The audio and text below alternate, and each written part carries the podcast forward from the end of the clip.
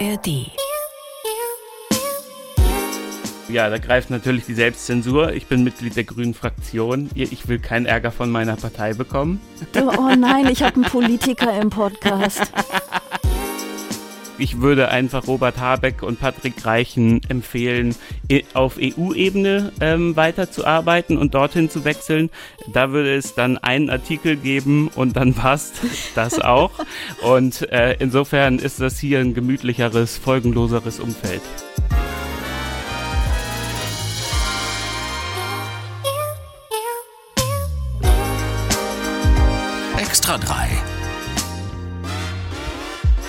Bosettis Woche.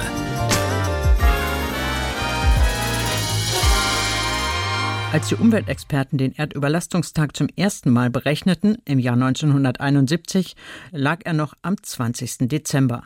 Das schafft in diesem Jahr nur noch Jamaika. Ja, der deutsche Erdüberlastungstag 2023 war nämlich gestern am 4. Mai. Wenn also alle Menschen auf der Welt leben würden, wie wir in Deutschland, bräuchten wir drei Erden. Und ich bin mir unsicher, ob das alle wissen, aber so viel haben wir gerade gar nicht vorrätig. Bosettis Woche ist das hier, der gute Laune Weltuntergangspodcast von Extra 3. Mein Name ist Sarah Bosetti und mein heutiger Gast ist auch hauptsächlich für seine gute Laune bekannt. Nico Semsrott ist heute da. Hi Nico. Hallo, ich bin in Brüssel. Du bist in Brüssel, ich bin in Kassel. Ich weiß nicht, was trauriger ist. Na, ich bin ehrlich gesagt neidisch auf dich. Ich habe äh, auch gesehen, du, du hast eine äh, biografische Verbindung hin, ne? Du warst hier auch mal ein paar Jahre, oder? Ich war fünf Jahre, ich habe in Brüssel studiert. Ich war allerdings, glaube ich, eher so in anderen Vierteln unterwegs als du. Also ich habe halt an der Kunsthochschule Filmregie studiert. Das heißt, ich war da und bin täglich äh, durch das Rotlichtviertel am, am äh, Nordbahnhof gelaufen und ansonsten war ich in den Bars von Brüssel. Bist du auch in den Bars von Brüssel? Nee, ich bin ähm, total zurückgezogen. Ich will mit niemandem irgendwas zu tun haben, weil ich gleich instinktiv gemerkt habe, das kann mir äh, privat und auch öffentlich schaden. Deswegen äh, bleibe ich schön in meiner Höhle. Das ist ein bisschen schade, weil äh, Brüssel hat ja viele. Es ist ja eine schwierige Stadt. Es ist auch nicht im klassischen Sinne in jeder Hinsicht eine schöne Stadt, möchte man sagen. Also es gibt auch viele schöne alte Gebäude und so, aber es gibt zum Beispiel sehr wenig Grün, das nicht sehr gezähmt ist. Und es ist keine gute Fahrradstadt und es sind so, es gibt so äh, Bordsteinkanten, die so hoch sind, dass wenn du da dann abgedrängt wirst von den Autofahrern, was du auch wirst, wenn du da Fahrrad fährst, dann stirbst du halt einfach. Ich bin, glaube ich, zehnmal gestorben in Brüssel. Ähm, mhm. Und es ist eine kriminelle Stadt. Aber die Bars sind cool. Das heißt, ich glaube, du solltest vielleicht dir selbst privat und öffentlich schaden und sie trotzdem mal ausprobieren. Es ist eine kriminelle Stadt. Hast du da auch schon auf die EU direkt abgezielt? Na, lustigerweise nicht. Nee, nee, ich habe wirklich eher so Okay. auf, ähm, ähm, äh, wenn du so über die Straße gehst und du möchtest dein Handy behalten, dann gibt's manchmal, man muss bei Brüssel so ein bisschen, in Brüssel so ein bisschen aufpassen durch welche Straßen man läuft und es kann einfach so passieren, dass man um eine Ecke geht und vorher war noch was eine okaye Gegend und dann gehst du so um eine Ecke und dann bist du plötzlich so in der Straße, in der du nicht sein solltest. Okay. Und ähm, ja, ich bin aber nie überfallen worden. Ich bin nur so ein paar Mal fast überfallen worden in Brüssel.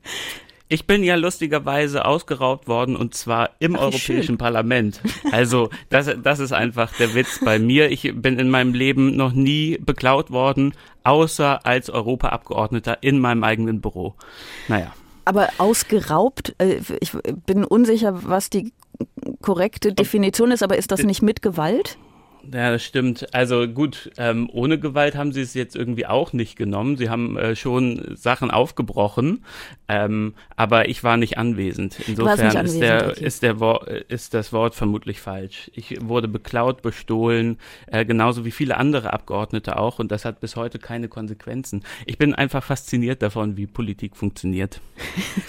Wahrscheinlich genau, genauso. Aber ich bin, vielleicht habe ich auch Quatsch erzählt, ne? Vielleicht muss bei einem Raub gar keine körperliche Gewalt im, im Spiel sein. Es klang nur für mich jetzt gerade so wie, du bist niedergeschlagen worden und dann immerhin das nicht. Muss es ja auch mal positiv sehen. Das kannst du doch so gut. Ja. Ja. Hey, ähm, lass uns mal was Schönes einfach direkt zum Anfang machen. Sag doch mal was Nettes über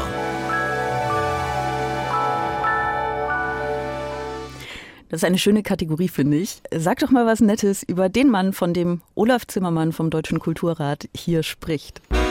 Ich will nur einmal darauf hinweisen, und das relativiert das nicht im geringsten, also die Kritik an Til Schweiger, aber ganz offensichtlich ist Til Schweiger alkoholkrank und auch das gehört mit in die Diskussion mit hinein. Und da gibt es eben auch Verantwortlichkeiten, über die wir also nachdenken müssen.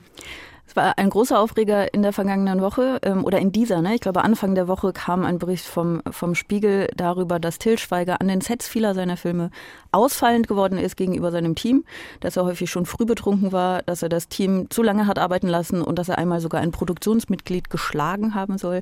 Und nun tobt die Diskussion, ist er ein Arschloch oder nur Opfer der Droge Alkohol? War er schon immer so oder hat der Fame ihn so gemacht? Sag doch mal was Nettes über Till Schweiger. Ähm, er hat vermutlich niemanden umgebracht am Set. Das ist doch cool. Ich bin richtig schlecht darin, äh, nette Sachen über irgendwelche Leute, die ich auch gar nicht kenne und mit deren Kunst im weitesten Sinne ich mich auch nicht auseinandergesetzt habe, zu sagen. Äh, was ich eigentlich daran so spannend finde, ist das Machtgefälle innerhalb äh, dieser Produktion. Und das, das ist ja etwas, womit ich mich hier im EU-Parlament, in der Politik auch die ganze Zeit beschäftige. Und natürlich könnte man das alles verhindern, wenn man äh, strukturell etwas ändert. Aber das liegt wiederum nicht im Interesse der ähm, Geldgeber äh, und deswegen äh, ist das überhaupt möglich, so etwas. Ähm, und was ich eben so spannend daran auch finde, ist, dass alle sich anonym geäußert haben. Das heißt, es gibt äh, ganz offenbar nirgendwo einen Raum, äh, das sicher sagen zu können. Ja, äh, du sprichst eine Sache natürlich schon an. Mit ihm wird natürlich sehr viel Geld verdient und deswegen wird ihm deswegen gibt es tatsächlich letztlich kein Interesse daran, irgendwas zu ändern. Ähm, findest du das ein gesellschaftlich relevantes Thema oder denkst du jetzt gerade so ein bisschen, warum reden wir darüber? Was ist das hier für ein Gossip-Podcast? Ich finde das total relevant, weil es um Machtverhältnisse in Gut. Institutionen äh, darum geht. Und ähm, das ist etwas, was ich hier die ganze Zeit auch sehe. Ähm, Whistleblower sozusagen im, im weitesten Sinne, die haben selten einen Vorteil dadurch, dass sie etwas äußern. Und deswegen wird das auch nicht ähm, ja, so ermutigt oder, oder ja. Ich bin froh, dass du es dass relevant findest, weil wenn man jetzt irgendwie so Till Schweiger zum Thema eines Podcasts, eines satirischen Podcasts macht, der sich so mit den politischen und gesellschaftlich relevanten Themen der Woche befasst, fühlt man sich so ein bisschen Gossip Haft. Ähm, ich finde es aber auch relevant, sonst hätte ich mich ja nicht dazu entschieden, ne, es mit reinzunehmen. Ich finde es aus denselben Gründen relevant und ich finde auch interessant, dass, die, dass es da so Parallelen gibt, weil es ja eben keine Politik ist, weil ihm ja offiziell von keiner Seite Macht zugesprochen wird eigentlich und er sie trotzdem hat. Und da ist die Frage, wie groß der strukturelle Anteil ist und wie groß der Teil ist. Naja, das ist bei bei, bei Menschen mit viel Einfluss und auch gerade bei, bei berühmten Menschen, ähm, dass es da so eine hohe Toleranzschwelle der Leute gibt, die für und mit diesen Menschen arbeiten. Also du, du bist ja ähm, berühmt. Und ich bin ja nicht berühmt, aber ich bin ja in so einem, also so in meinem merkwürdigen, ein paar Leute kennen mich Zwischenstatus. Sogar da merke ich schon, dass mir Leute anders begegnen als, als vorher.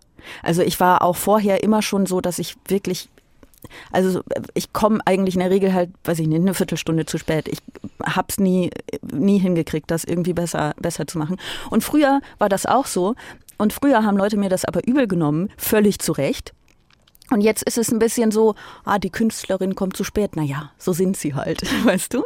Und ich finde mhm. das ganz schade, weil ich will das gar nicht ich möchte gar nicht, dass Menschen mir so, so begegnen. Ich will Leute, dass, ich will, dass Leute sauer auf mich sind, wenn sie, ähm, wenn ich was tue, was, was respektlos ist oder, ne, oder nicht aufmerksam genug, dann sollen sie mich ja an denselben Maßstäben messen, an denen sie auch andere Leute messen. Und ich beobachte jetzt schon, dass die Leute so ein bisschen, bisschen zu gnädig manchmal mit mir sind. Ist das bei dir auch so oder gar nicht? Ich glaube, ähm, dann würde ich dir eine Karriere in der Politik empfehlen, weil du dann wieder ganz unten anfängst und dann viel, viele Leute hast, die mächtiger sind als du und die dann nochmal scheiße mit dir umgehen. Das ist dann ganz heilsam. Aber du kennst ja das, also du kennst ja trotzdem auch die die, die andere Welt. Du bist ja jetzt nicht als Politiker geboren und die Frage ist auch noch, ob du dich jetzt ausschließlich als Politiker begreifst.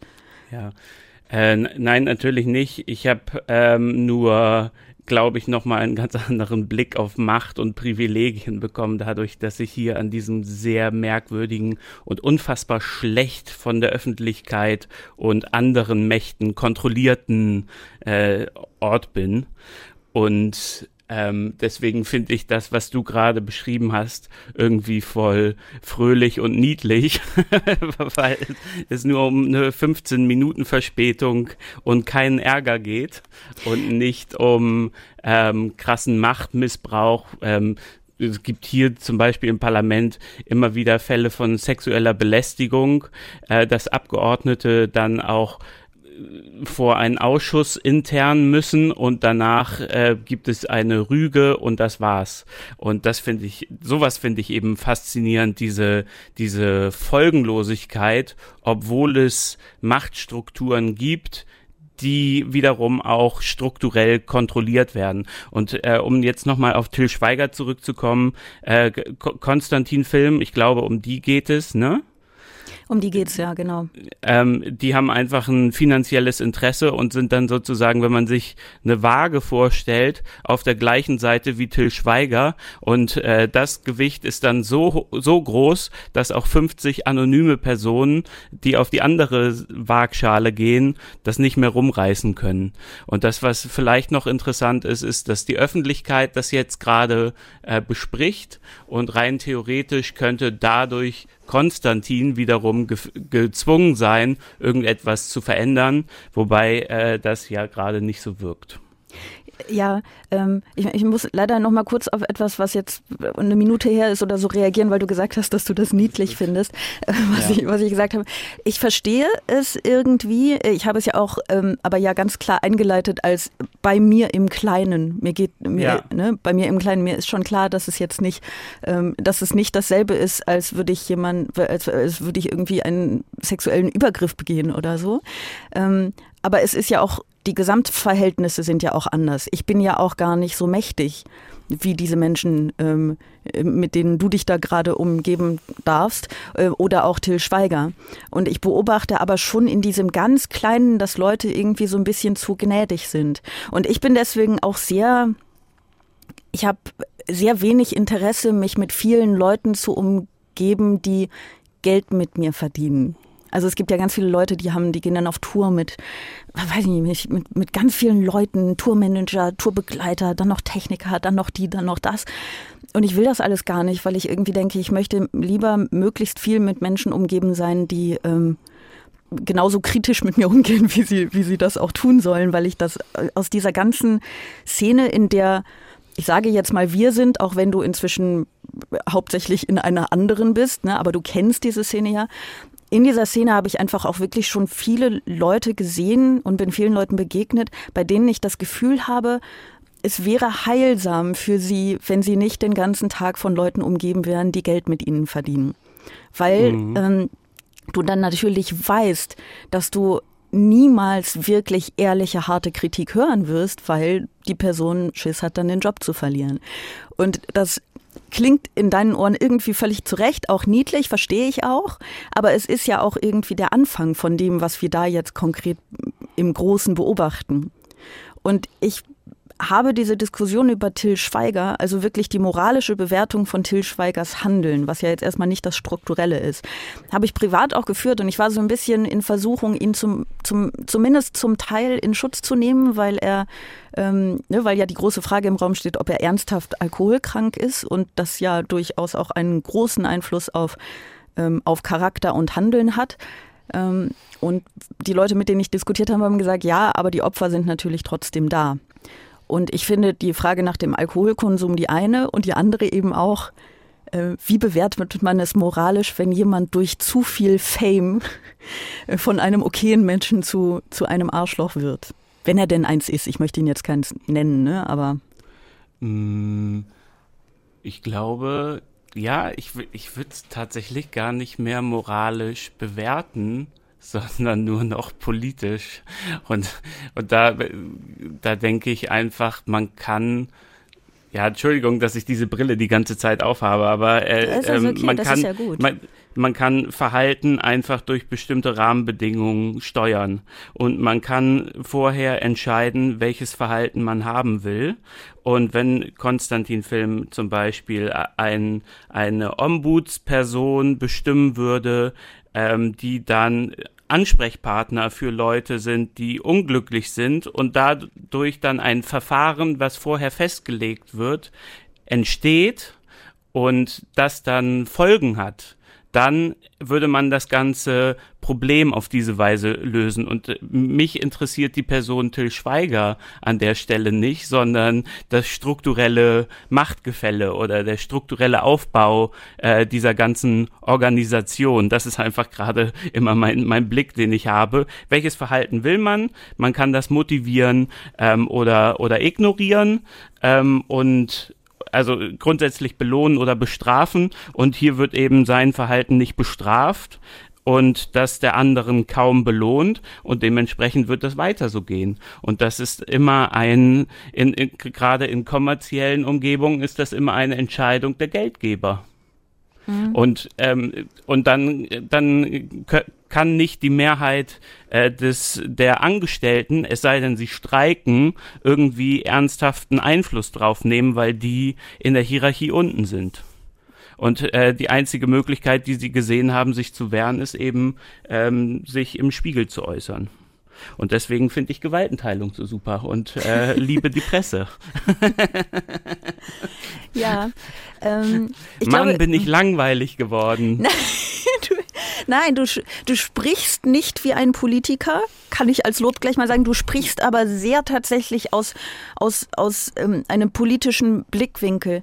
Was ich auch gut finde, ich glaube, ähm, ich habe aber jetzt, es hat leider einen Moment gedauert, aber verstanden, was der Kern unseres ähm, unseres Gesprächs gerade ist, dass wir sozusagen es auf zwei verschiedenen Ebenen bewerten. Genau. Ne? Also du interessierst du dich für das Individuum und ich äh, für die Gruppe. Nee, nee, ich interessiere mich für okay. beides. Ich habe jetzt nur so ein bisschen, weil du die, weil du die Gruppe oder das Strukturelle betont hast, habe ich, bin ich so auf die Schiene des Persönlichen gegangen.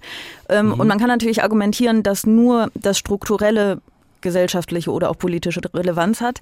Ähm, aber dem würde ich nicht ganz zustimmen, äh, weil Till Schweiger nicht nur eine mächtige Person, ähm, sondern zudem ja auch noch eine öffentliche Person ist. Und das ist ja immer eine große, eine große Frage, inwiefern die moralische Bewertung von Menschen mit großer Öffentlichkeit eine gesellschaftliche Relevanz haben oder nicht. Und du sagst jetzt, wenn ich es richtig verstanden habe, für dich gerade aktuell keine große, beziehungsweise er interessiert dich einfach nicht besonders, was ich ganz gut nachvollziehen kann. Aber ähm, so ganz unwichtig ist es ja nicht, weil sich daraus ja andere Fragen ergeben. Zum Beispiel ähm, sollte er in dieser Öffentlichkeit unterstützt werden durch einen selbst. Sprich, sollte man sich jetzt Till Schweiger Filme angucken, wenn man weiß, wie er da zum Teil Leute an seinen Sets behandelt, ja oder nein. Also das hat für, für, für Einzelne ja durchaus auch eine Bedeutung wie er moralisch einzuschätzen ist. Deswegen finde ich einfach beides interessant und ich finde beides auch eigentlich kein Gossip, auch wenn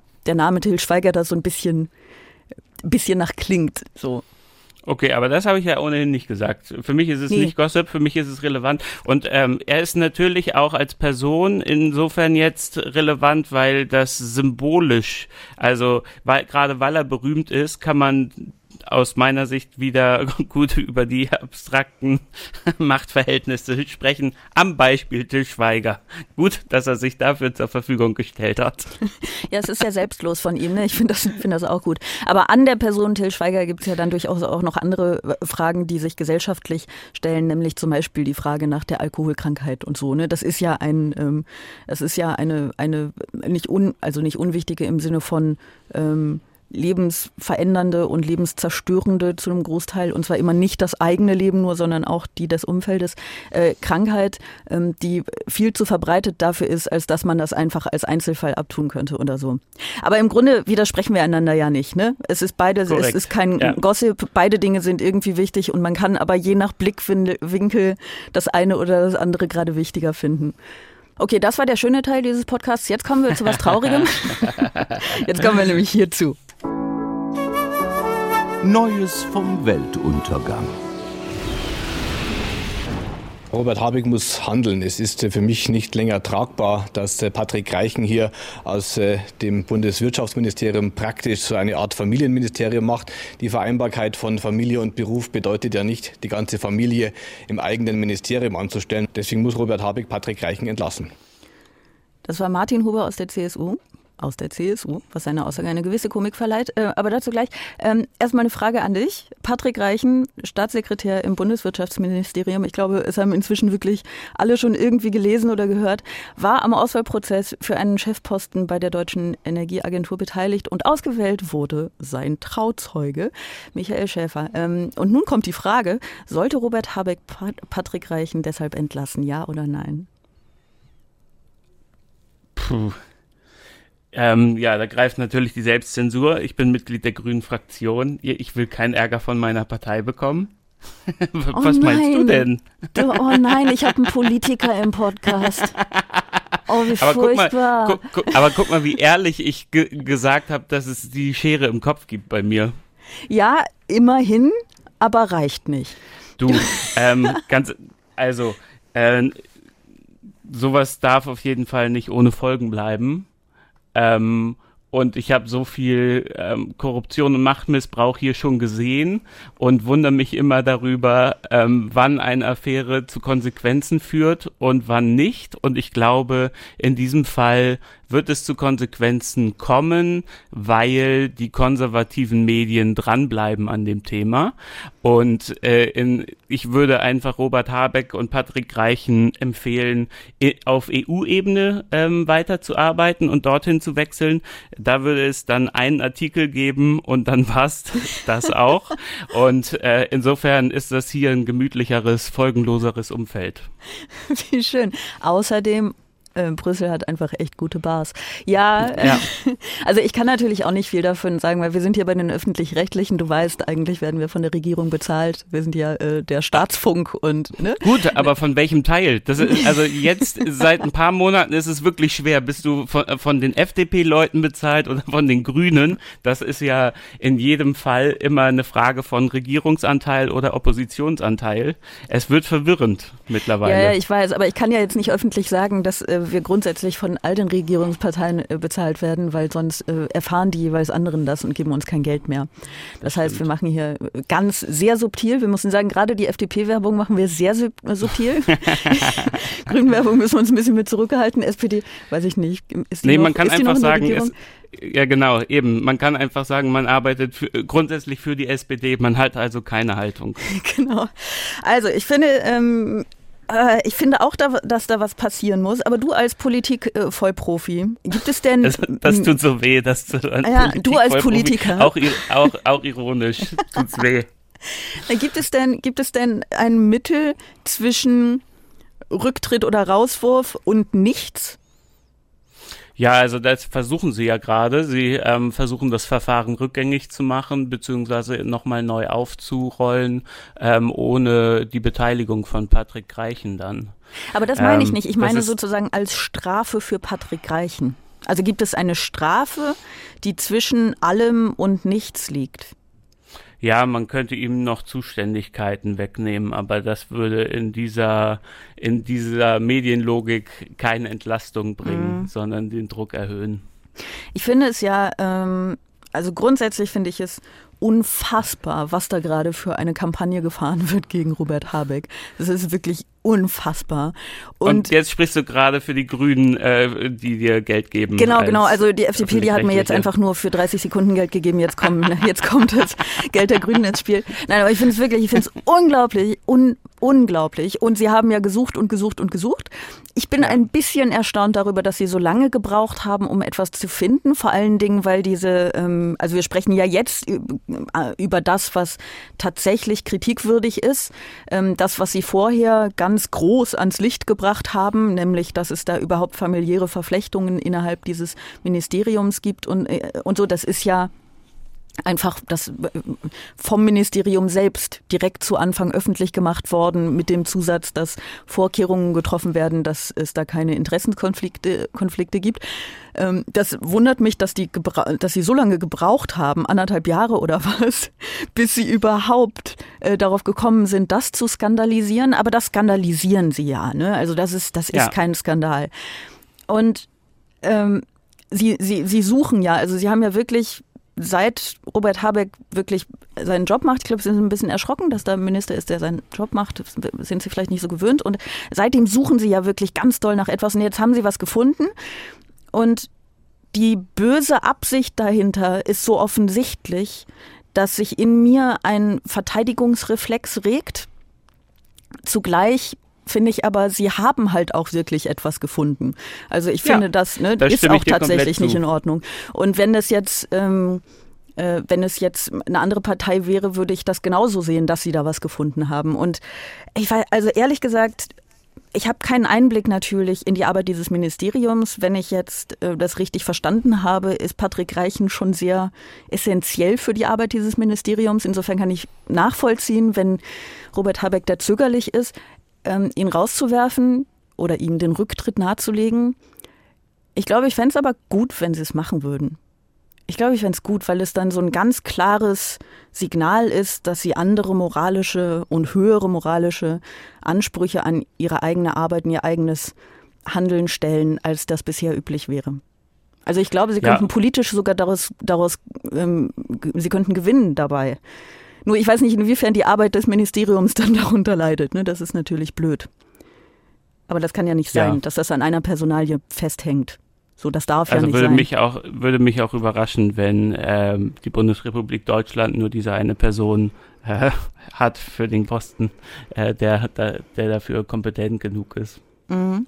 Ja, äh, glaube ich auch, weiß ich aber nicht. Nur ähm, ich finde es letztlich auch nicht, nicht relevant, weil Sie sind ja nicht nur dem Thema Klimaschutz, was jetzt einfach so sehr vorherrscht, verpflichtet, sondern Sie sind ja eben auch der Demokratie verpflichtet. Und wenn es dann da eine Form von Machtmissbrauch gibt, dann muss darauf reagiert werden. Also die darf es halt nicht geben, sonst wird letztlich sind jetzt wieder große, bisschen pathetische Worte, aber sonst wird halt die Demokratie beschädigt. Und das kann auch das hehre Anliegen Klimaschutz nun mal einfach nicht ähm, nicht, nicht, nicht verantworten. So. Deswegen, ich weiß nicht, also wenn ich jetzt wirklich, wenn man mir jetzt sagen würde, du musst jetzt Ja oder Nein sagen, würde ich sagen, ich finde es ziemlich doof, Ja oder Nein zu sagen, aber ich glaube, ich würde Ja sagen. Ich glaube, Patrick Reichen muss vielleicht, sollte vielleicht nicht mehr auf diesem Posten arbeiten, weil es ein sehr klares Signal für moralische Ansprüche an diese politische Arbeit wäre. Mhm. Ähm, ich würde sagen ja und alle Abgeordneten äh, dürfen dann auch keine Nebentätigkeiten mehr haben und zack ähm, gäbe es ähm, 100 CDU-Abgeordnete weniger. ja, ja, aber das also, ist... Mh. Deswegen sage ich ja und, nicht ja, mhm. aber. Genau, genau. Nee, ich, ich habe das auch zu. verstanden. Ja. Ich habe das verstanden. Es ist, es ist einfach, ähm, es wird ja jetzt viel argumentiert mit, mit anderen Parteien, also bei Leuten, die dann die dann aber sagen und nicht und, so wie du, äh, wird ja viel mit äh, anderen Parteien argumentiert und das geht aber natürlich nicht. Die anderen Parteien, die sich falsch verhalten, als moralischen ähm, als moralische Messlatte zu nehmen, dann, ne, dann wird's halt nicht besser. Und es wäre doch schön, wenn äh, die Grünen es besser machen würden. Nicht wahr, Herr Politiker der Grünen? Fraktion. True. Ja. Siehst du? Finde ich gut. Wir haben noch so eine schnelle Runde. Guck mal, mhm. mal, die klingt so. Speed Dating. Das ist cool, ne? Das klappt fast nie, dass die schnell wird. Äh, muss sie auch nicht, aber ich finde, wir, wir können das hier einfach mal äh, versuchen. Ich meine, es ist einfach ein ziemliches Drama nach vorläufig zu Ende gegangen. Das berührt uns sehr und ich empfinde das außerordentlich schmerzlich, was da passiert ist. Das war Winfried Kretschmann. Und ich finde ähm, diesen Ausschnitt ganz schön, weil der auf so ziemlich alles passen könnte. Auch alles, was wir bisher heute besprochen haben. Aber er bezieht sich auf den Parteiausstieg von Boris Palmer bei den Grünen. Surprise. Und äh, Frage an dich als Grünen-Politiker. Ich freue mich so, wenn ich endlich raus bin aus der Politik und mich endlich wieder frei äußern kann. Oh, wann, wann wird denn das sein? Also das ist am 2. 2. Juli 2024 ist das der Fall. Und dann bist du raus für immer aus der Politik? dann bin ich raus aus dem parlamentarischen Game. Ich würde sagen, ich war vorher schon in der Politik, du bist auch in der Politik. Alle Leute, die sich öffentlich äußern, sind in der Politik. Na gut, aber so kann man auch argumentieren, dass alle Menschen, die in der Demokratie leben, in der Politik sind. Sogar alle Menschen in der Diktatur sind in der Politik. Also das sind wir ja irgendwie alle. Ja, stimme ich dir auch zu. Ich war, ich war zu kurz äh, mit meiner Definition, zu kurz gefahren. okay, raus aus der Politik kommen wir nicht. Politik ist, ist alles, alles ist Politik. Aber bist du, ähm, möchtest du dann kein Politiker mehr sein? Ja, also ich bin ja auch aus meiner Partei schon ausgetreten und ich bereue es nicht. Ah. Nein, ich bin einfach, ich bin in, in meinem Psychogramm bin ich einfach viel mehr Satiriker als Politiker. Es ist ein großer Unterschied, ob ich schwarz oder zwischen schwarz und weiß unterscheide, also kunstvoll ähm, so vereinfache, äh, dass alle eine Position nachvollziehen können oder ob ich in einem parlamentarischen Betrieb die ganze Zeit Kompromisse suchen muss. Und ich bin total für Demokratie und für Kompromisse, aber ich will selbst einfach nichts damit zu tun haben. Meine Kunstform ist voll drauf zu hauen und zu sagen, hier ist alles schlecht oder hier ist alles super. Und deswegen freue ich mich sehr drauf, wenn ich dann nicht mehr im Parlamentarismus unterwegs bin. Ich weiß nicht, ob ich dir zustimmen würde, dass man in der Kunst nicht auch abwägen kann, wenn es nur schwarz, nur schwarz-weiß gibt. Doch, äh, doch, klar, natürlich kann man das, ähm, mache ich ja auch ständig, aber trotzdem gibt es diese radikalen Positionen, die da die ganze Geschichte erst interessant machen. Also gerade diese Übertreibungen ähm, sind ja das, was Satire ausmacht. Ja, bist du denn ähm, bist du denn jetzt Satiriker geblieben in deiner jetzigen Arbeit oder geht das nicht? Ich, ich habe das Gefühl, ich bin äh, mit meinem Vorhaben gescheitert. also ich bin, es ist auch alles zu schwer. Also dein ich, Vorhaben ähm, war was nochmal genau? Ähm, Öffentlichkeit herzustellen für Themen, die aus meiner Sicht zu wenig Öffentlichkeit bekommen und darüber letztlich die demokratische Debatte zu stärken. Und du bist, das ist schön, es war so ein ernster Satz und dann lachst du. Und ist es, ähm, und das ist missglückt, warum? Weil ich nicht beides gleichzeitig machen kann. Also ich kann nicht in einem äh, parlamentarischen Betrieb, der auf Kompromisse aus ist, äh, gleichzeitig populistisch sein. Das ist ja im Prinzip äh, Satire in der Rolle. Und äh, ich habe mich dagegen entschieden. Ich, ich will nicht auf dem verfälschenden Niveau unterwegs sein. Also ich verstehe einfach ähm, aus dem Betrieb heraus, dass es so kompliziert ist, dass ich das nicht in knappe Botschaften bringen kann, übersetzen kann. Hm. Also du meinst quasi, wenn du in der Rolle, in der du jetzt bist, noch zu satirisch wärst, würdest du dem demokratischen Prozess schaden? Ja, oder dann wäre ich auch nicht, nicht glaubwürdig oder ja, ich würde der Rolle nicht gerecht werden. Das eine ist ähm, Beobachter sein, das ist man als Satiriker, Komiker und ich bin aber Teilnehmer. Mhm. Und, und, ich habe, ich versuche die ganze Zeit hier teilnehmender Beobachter zu sein, aber das ist ein Spannungsfeld, ähm, wo mir ständig der Kopf explodiert. So. Aber jetzt mal ganz doof und ein bisschen provokant gefragt, so, ist es nicht also war es nicht vorher schon offensichtlich, dass man nicht teil, also mittendrin sein kann und zugleich von außen beobachten? Das kann sein, dass ich da einfach ein bisschen naiv und äh, ja blöd rangegangen bin. Aber ich ja, finde, also ich habe mich auf jeden Fall geirrt, aber ich habe es ausprobiert und ich werde da ganz viele ähm, schlimme Erinnerungen mitnehmen. oh, wie schön, wie schön. Das ist dann war es das doch wert. Nee, aber genau. ist es denn ähm, Also die Frage ist natürlich, ob das Projekt als Ganzes gescheitert ist, wenn man äh, doch eine Erkenntnis daraus bekommen hat. Und vielleicht hast du aber recht, vielleicht musste man es ja ausprobieren, um es einmal wirklich zu sehen, wo sie, wo Satire und, und, und tatsächliche politische Prozesse einander wirklich anfangen zu beißen. Das ist schon spannend. Also ich weiß nicht, ob ich so, ich meine, es ist ein bisschen dein Job ist negativ zu sehen. Ich möchte dir das nicht ausreden, ne? aber mhm. ob man es so negativ sehen muss. Ähm, nö, man muss das sowieso nicht so sehen. Ähm, und ich glaube, ich werde es jetzt noch eine ganze Weile negativ sehen und wenn ich dann raus bin, dann äh, wird sich das auch schön färben. Es ist eine Frage, die ich eigentlich äh, wirklich ganz am Ende dir erst stellen wollte, aber jetzt bietet sie sich gerade an, weil du das gesagt hast, dass ähm, dein, dein, dein, dein Versuch gescheitert ist.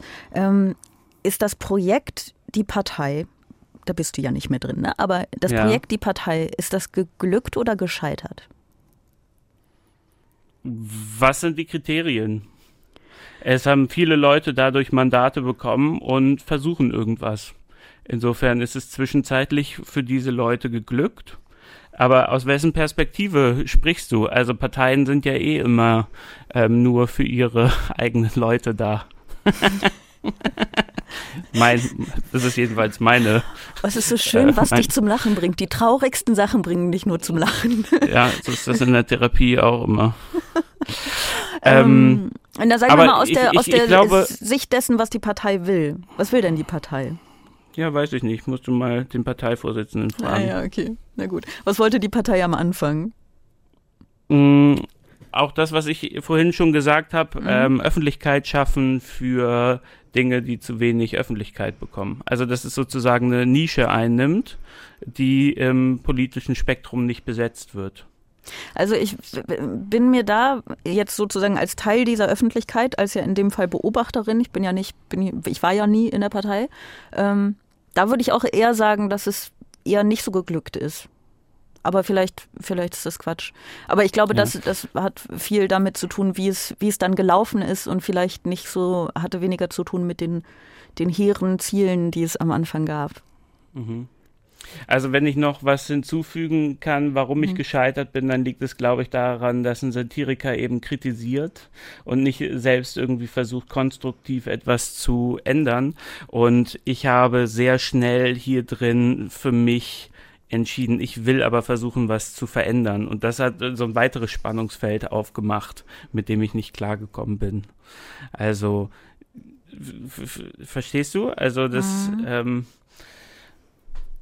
ja, also Hattest es ist eben Zweifel diese daran, das überhaupt zu dürfen, weil du ja dafür sozusagen gar nicht gewählt wurdest?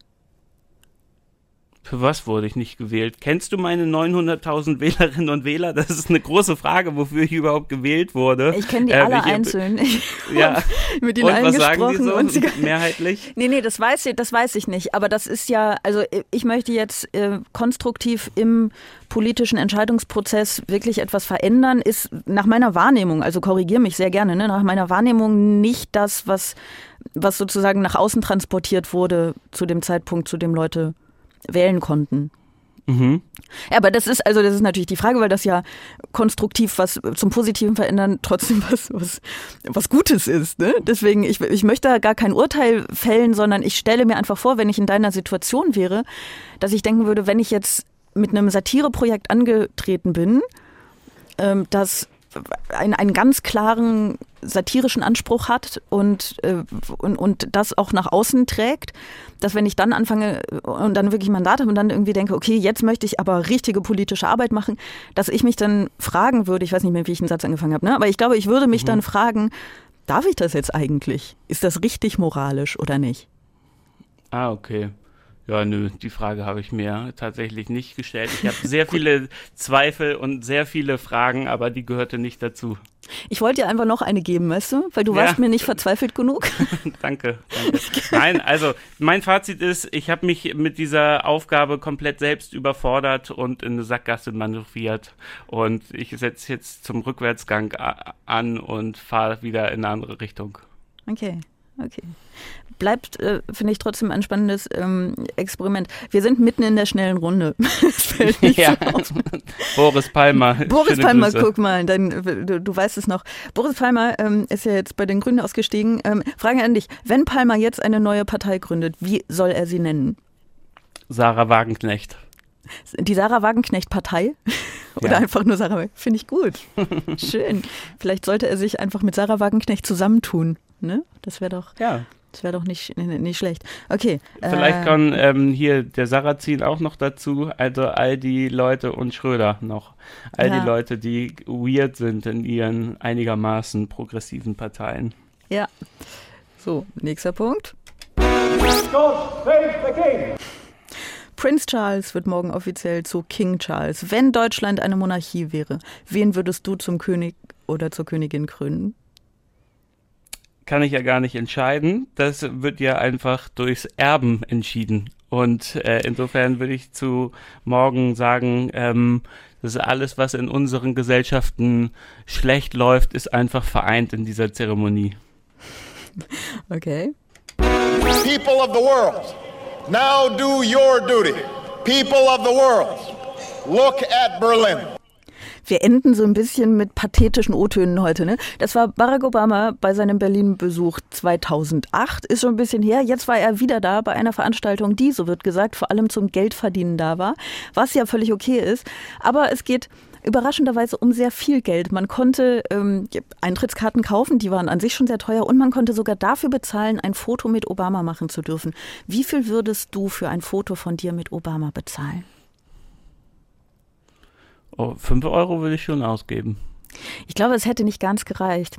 Ich habe gelesen, dass es 2500 Euro kostet, äh, ein Foto mit Obama zu machen. Und ich Ja, frage mich, ich- wer tut das? Ich finde aber umgekehrt, das ist ziemlich wenig. Oder? Also dafür, dass er mal der mächtigste Mensch der Welt war.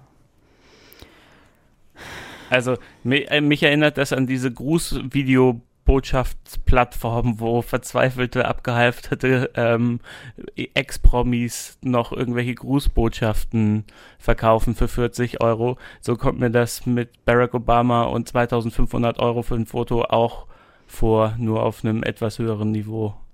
Aber ehrlich gesagt finde ich das nicht von der Menge abhängig. Ich finde, das ist an sich, sich dafür bezahlen zu lassen, dass man mit jemandem auf einem Foto steht. Das finde ich einfach so traurig, dass es mir dann auch egal ist, ob das zweieinhalbtausend oder 20.000 Euro kostet. Es äh, kann doch Okay. nicht. Also, äh, Du würdest einfach für die Traurigkeit das Geld hinlegen, für den traurigen. Moment. Komm, wenn er es braucht. Wenn er doch das Geld braucht, dann geben wir ihm nur 20.000 Euro. Wenn er, nee, ich finde, ähm, ich finde das völlig in Ordnung, ähm, Veranstaltungen zu machen, aber das muss ich auch sagen, weil ich mache Veranstaltungen natürlich für die Leute auch Eintritt bezahlen. Ähnlich viel wie zu Barack Obama. ähm, aber das finde ich okay, weil das ist ja, das ist ja Arbeit, ne? Also du, du im positivsten Sinne natürlich, aber du gehst da ja hin und bereitest dich vor und versuchst irgendwie da Dinge zu sagen, die die Welt irgendwie besser macht oder weiterbringt oder was auch immer oder die Menschen glücklich zu machen oder auch die Menschen unglücklich zu machen, wenn es das ist, was sie von dem Abend wollen. Das finde ich wirklich in Ordnung, dass da im Kapitalismus, in dem wir ja nun leben, dass da irgendwie ein Austausch von Geld stattfindet. Aber ich finde, sich auf ein Foto zu stellen mit jemandem und dafür Geld zu nehmen.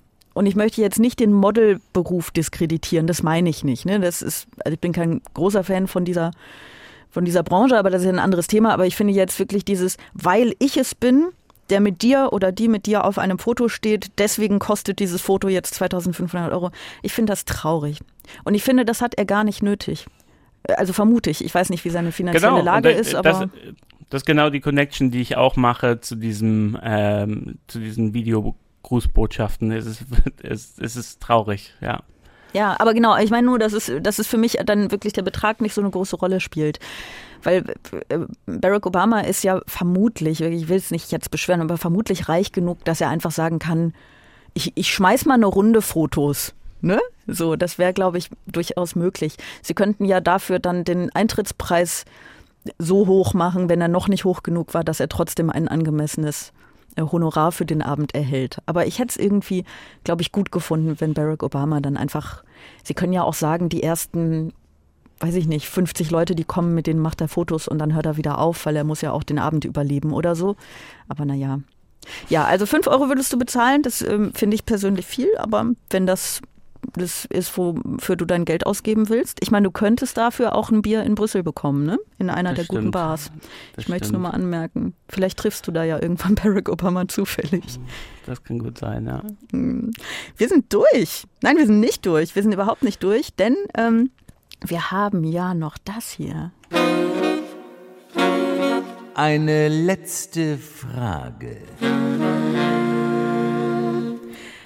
Die Idee ist, du stellst mir eine Frage und ich stelle dir eine Frage. Das Problem ist, ich habe meine letzte Fragen, also ich habe sogar zwei aufgeschrieben und sie sind beide einfach wirklich bis zum Ende jetzt schon beantwortet. Meine Fragen waren, bist du glücklicher, seit du Politiker bist? Und ist das Projekt die Partei geglückt oder misslungen? und die kann ich dir jetzt nicht mehr, das heißt, ich bin komplett blank jetzt, ich weiß es Das nicht. ist Ne? doch gut. Ich habe ich hab eine Frage. Ja. Wessen Job kannst du besser? Uh. Ähm, du meinst besser als meinen eigenen oder besser als die Person, die ihn hat? Besser als die Person, die ihn hat. Uh. Ich kann das kurz mal ähm, beantworten, während Das du ist für gut, da muss ich dir das keine mehr stellen. Ich frage dir, Ja. ich stelle dir hiermit die Frage, welchen Job kannst du besser?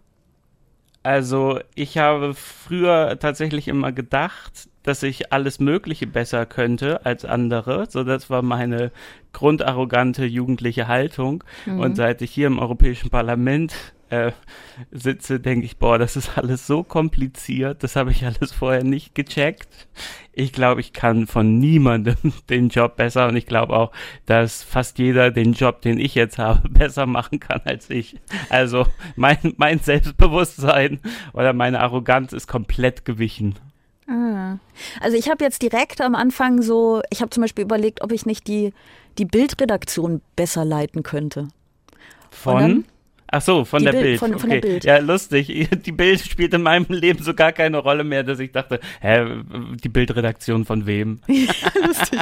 Schön. Oh Gott, hast du ein glückliches Leben. Ja. Nee, also die, die, die, Reaktion, äh, die Redaktion der Bild, ob ich die besser leiten könnte? Und ich glaube, die Antwort darauf ist tatsächlich auch nein. Ähm, weil, also wenn die Bild die Bild bleiben soll, was ich jetzt mal groß in Frage stellen würde, ne? Aber wenn man sagen würde, wirklich von der Bild so wie sie ist, ich könnte die gar nicht leiten. Ich würde das gar nicht, ich, ich würde, ich tick ja gar nicht so. Ich würde Ja. das ja gar nicht aushalten, so, so, so, so, Entschuldigung, aber so niederträchtig zu sein, das ist gar nicht, das würde mich gar nicht glücklich machen und ich weiß nicht, ob ich es könnte. Insofern ist das wirklich eine ganz, ganz schwierige Frage. Mm. Welchen Job könntest du denn machen, wenn du nicht den, deinen Job jetzt hättest? Es muss ja nicht glaube, besser. ich- Hm? Ich, ich glaube eigentlich, dass ich arbeitsunfähig bin und das einfach eine, eine lange Zeit mir selbst nicht eingestanden habe. Und ähm, diese Depri-Figur vorher, das war ein Workaround um die Arbeitsunfähigkeit. Meine Damen und Herren, so klingt jemand, der sehr kurz, aber trotzdem zu lang in der Politik war und trotzdem noch ehrlich ist. Nico Simsrod. Ich finde das einen ganz wundervollen Schlusssatz für diesen Podcast. Das war Bosettis Woche. Äh, wenn ihr diese Folge sehr schön fandet, dürft ihr das wie immer schreiben an bosettiswoche.ndr.de. Wenn ihr es nicht toll fandet, dürft ihr das wie immer nicht schreiben an bosettiswoche.ndr.de. Wenn ihr eine letzte Frage für nächste Woche habt, dann dürft ihr das auch schreiben an bosettiswoche.ndr.de. Diesen Podcast abonnieren dürft ihr auch. Ihr dürft so viel, damit ihr nämlich nicht mehr dran denken möchtet. Und ähm, wenn ihr nicht bis nächsten Freitag, wo die nächste Folge rauskommt, warten möchtet, dann könnt ihr hier in der ARD-Audiothek auch andere Podcasts hören, zum Beispiel den von den ARD-Korrespondenten in London. In der aktuellen Ausgabe geht es natürlich um die Krönung von King Charles und um das Ganze drumherum. Die Kolleginnen und Kollegen haben mal die schönsten Partyartikel und Memorabilia zusammengetragen. Hier gibt es einen hübschen lilafarbenen Bademantel mit Hermelinkragen, natürlich in tierfreundlichem Plastik. Und der ist ausverkauft. Ich habe geguckt, weil ich meine, stell dir mal Gabi vor. war schon dran. Die Korrespondenten in London heißt dieser Podcast. Hört da rein, wenn ihr mögt. Den Link findet ihr in den Show Notes und äh, hört nächste Woche Freitag wieder bei uns rein. Dann mit Jan van Weide. Äh, danke, Nico, dass du da warst. Das war, äh, das war äh, schön leider. Es tut mir leid. ja. Äh, schöne Grüße nach Deutschland. Wir aus der EU, Dank. wir machen das für euch. Ja, äh, trink, trink ein Düvel für mich. Wenigstens eins, komm. Mach ich. Okay, sehr gut. Bis bald. Prost. Tschüss. Prost. Ciao. Ciao. Extra 3. Bosettis Woche.